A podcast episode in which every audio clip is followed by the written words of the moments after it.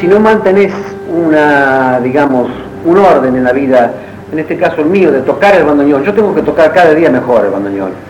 Si yo encuentro el año que viene que no estoy tocando como este año, directamente los quemo, porque no, no vale la pena seguir viviendo y encontrarme que un día no puedo tocar más el bandoneón o que no sirvo tocando el bandoneón.